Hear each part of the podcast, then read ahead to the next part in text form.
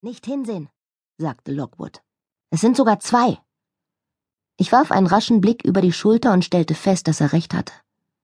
Nicht weit von uns entfernt, auf der anderen Seite der Lichtung, war ein zweiter Geist der Erde entstiegen.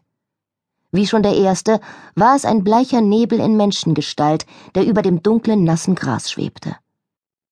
Auch bei ihm hing der Kopf in schiefem Winkel, als sei das Genick gebrochen. Ich starrte ihn an, aber nicht, weil ich erschrocken, sondern weil ich sauer war.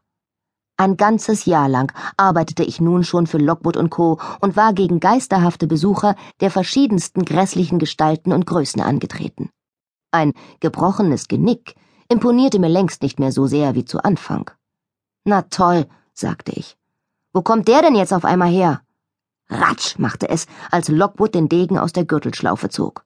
Keine Sorge, ich behalte ihn im Auge. Pass du auf deinen auf. Ich drehte mich wieder um.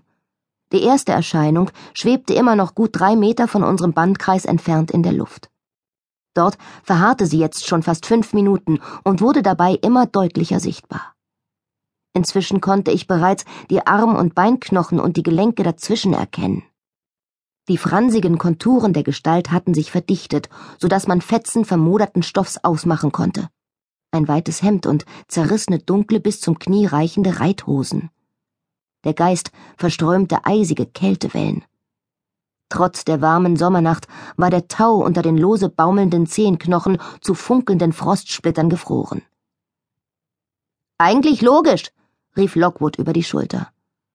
Wenn man einen Verbrecher an einer Wegkreuzung aufhängt, kann man genauso gut zwei aufhängen. Damit hätten wir rechnen müssen. Und warum haben wir dann nicht damit gerechnet? Das musst du George fragen. Meine Hand war ganz glitschig vor Schweiß. Ich packte den Degenknopf fester und fragte, George? Was ist?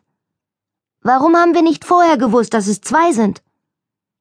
Ich hörte, wie sich ein Spaten knirschend in feuchte Erde grub wie eine Schaufelladung meine Stiefel traf. Eine mürrische Stimme antwortete aus dem Abgrund. Weil ich mich nur an die alten Dokumente halten kann, Lucy, darin stand, dass hier ein Mann hingerichtet und begraben wurde. Keine Ahnung, wer der andere ist. Will einer von euch weitergraben? Ich nicht, sagte Lockwood. Du machst das wunderbar, George. Diese Art Arbeit liegt dir. Wie kommt die Ausgrabung denn voran? Ich bin müde, ich bin verdreckt und ich habe bis jetzt null Komma nix gefunden. Abgesehen davon läuft es bestens. Keine Gebeine? Nicht mal eine Kniescheibe. Mach weiter. Die Quelle kann nur dort sein. Du suchst jetzt allerdings nach zwei Leichen. Eine Quelle ist ein Gegenstand, in dem ein Geist gefangen ist. Hat man die Quelle erstmal entdeckt, bekommt man auch die Heimsuchung durch diesen Geist rasch in den Griff. Leider sind Quellen meist nicht leicht zu finden. George brummelte irgendwas vor sich hin und machte sich wieder an die Arbeit. Im spärlichen Licht der Petroleumlaternen, die wir neben unseren Taschen aufgestellt hatten, glich er einem Riesenmaulwurf mit Brille. Er stand jetzt brusttief in der Grube und der Erdhaufen, den er aufgeworfen hatte, füllte schon fast den ganzen Bandkreis aus. Den großen, quadratischen, moosbewachsenen Stein, der unserer Meinung nach die Grabstätte markierte, hatte er längst ausgebuddelt und beiseite geräumt. Du, Lockwood, sagte ich plötzlich. Meiner kommt näher. Keine Panik. Verscheuch ihn einfach. Mit ganz einfachen Aktionen, so wie wir es zu Hause am schwebenden Joe geübt haben. Wenn er das Eisen wittert, lässt er dich in Ruhe. Bist du sicher? Klar doch. Da brauchst du dir wirklich keine Sorgen zu machen. Lockwood hatte gut reden. An einem sonnigen Nachmittag im Fechtkeller an einer Strohpuppe zu üben, war etwas ganz anderes, als mitten in einem heimgesuchten Waldstück einen Alp abzuwehren.